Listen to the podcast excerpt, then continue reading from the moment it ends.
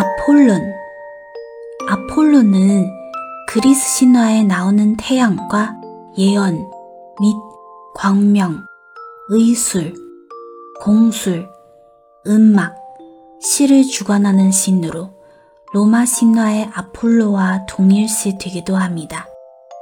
제우스와 레토 사이에서 태어난 아들이며 아르테미스와는 남매지간입니다.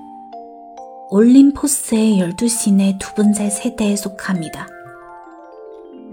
이리스 그리스 신화에 나오는 여신으로 신들의 전령사, 심부름꾼 역할을 하는 여신입니다. 무지개가 의인화된 신으로 무지개처럼 천상과 인간 세계의 지상, 바닷속과 지하 세계까지도 두루 다니며 신들의 심부름을 하는 역할을 합니다. 그녀는 자주 신들의 전령사로 등장합니다.